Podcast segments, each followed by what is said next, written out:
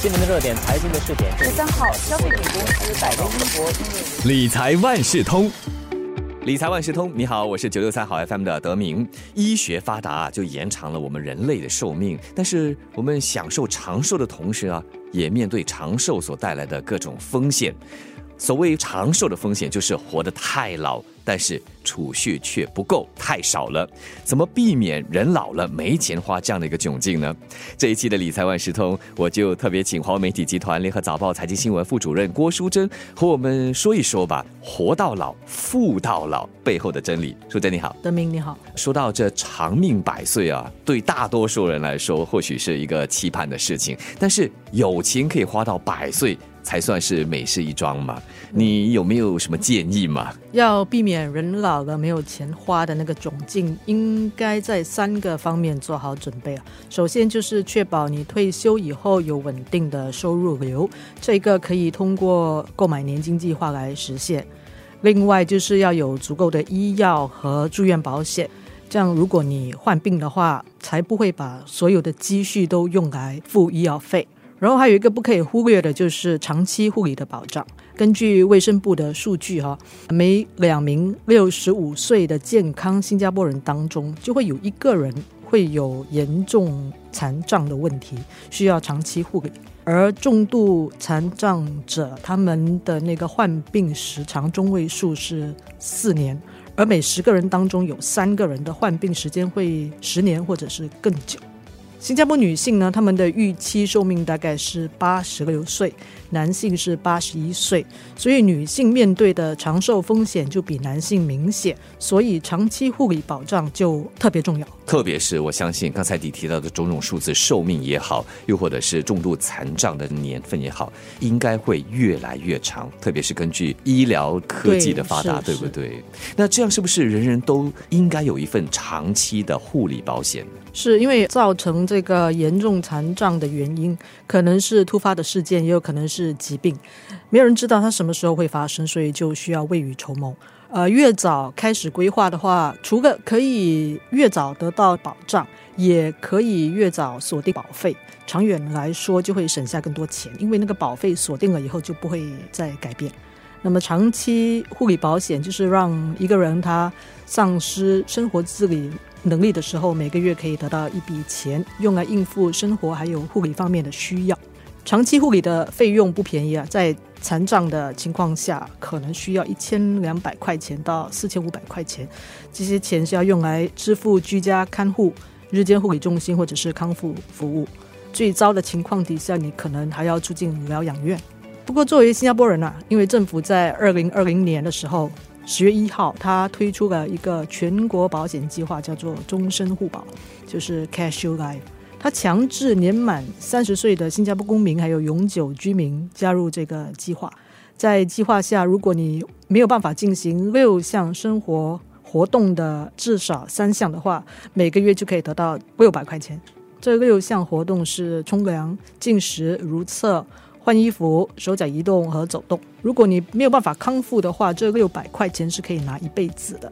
对你提到的这六百块钱，当然和刚才你提到的长期护理费用介于千二到四千五之间哈，是一段距离哈但是有总好过没有来的好，对吗？对，所以我们要想想了，如果无法进行所说的这其中三项活动，刚才你提到的嘛，嗯，肯定就需要看护者的帮忙了。那每个月六百块钱似乎不太够，对不对？是的，肯定是不够的。所以其他的提前准备就很需要了。有哪些？嗯，对，如果你的那个经济条件允许的话，你可以考虑购买辅助计划，就是在终身护保计划的基础上面得到更多的保障。这些辅助计划，它每个月可以提供多达五千块钱的额外赔付，也会支付一次过的赔付，帮助受保人购买初期的一些用品，比如说轮椅这些东西。这些器材，对一些辅助计划，它也让受保人在没有办法进行一项或两项日常活动的时候，就可以得到每月的赔付，然后接下来就不用再交保费，还可以继续得到保障。那么刚才我们提到那个 Casual Life，你是要三项活动，所以如果辅助计划的话，通常是一项或是两项。那么还有辅助计划也是有。提供所谓的看护者和家属的保障，就是让他们在一段的时间内可以得到一笔津贴。钱财方面做好准备，但是在心理方面需要做些什么准备了吗？特别是在购买这长期护理计划之前。对，在选择长期护理计划的时候，最基本的那个当然是赔付了，赔的越多是越好。还有在怎样的情况下你可以得到赔偿，就是一项、两项还是三项的那个日常活动，我们可以按照未来想要过的生活方式，还有以后可能得到的支持来考虑需要的保障范围。在评估那个赔付额的时候，要把通胀也计算在内了。所以刚才就有说到，说赔付如果越高的话呢，赔付的条件越少，这些都更好。但是也意味着保费会更昂贵。所以在做选择的时候，最重要的是考虑自己的预算。还有其他的考量是，就是有没有额外的赔付可以帮助家人去适应生活质量的改变。说到这各项的赔付计划，淑珍刚才提到了政府在两年前推出的全国保险计划终身互保，也就是 Casual Life，还有些其他什么终身的互保辅助计划，可以向听众朋友推荐的。对，呃，这个提供终身互保辅助计划的保险公司有三家，他们是各有所长啊。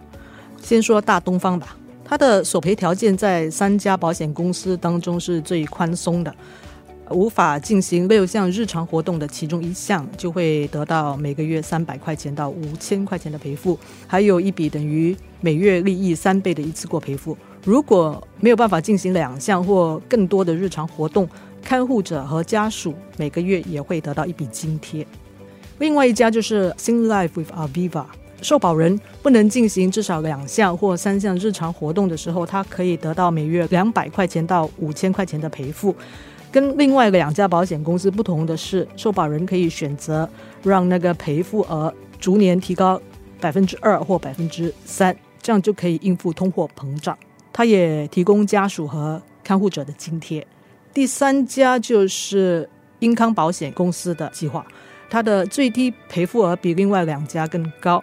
可以选择一千两百块钱到五千块钱的赔付。那么受保人在没有办法进行两项日常活动的时候，就可以得到每月赔付，还可以得到三倍的残障津贴。如果没有办法进行三项活动的时候，就可以得到等于每月赔付六倍的残障津贴。它有提供家属津贴，但是没有看护者津贴。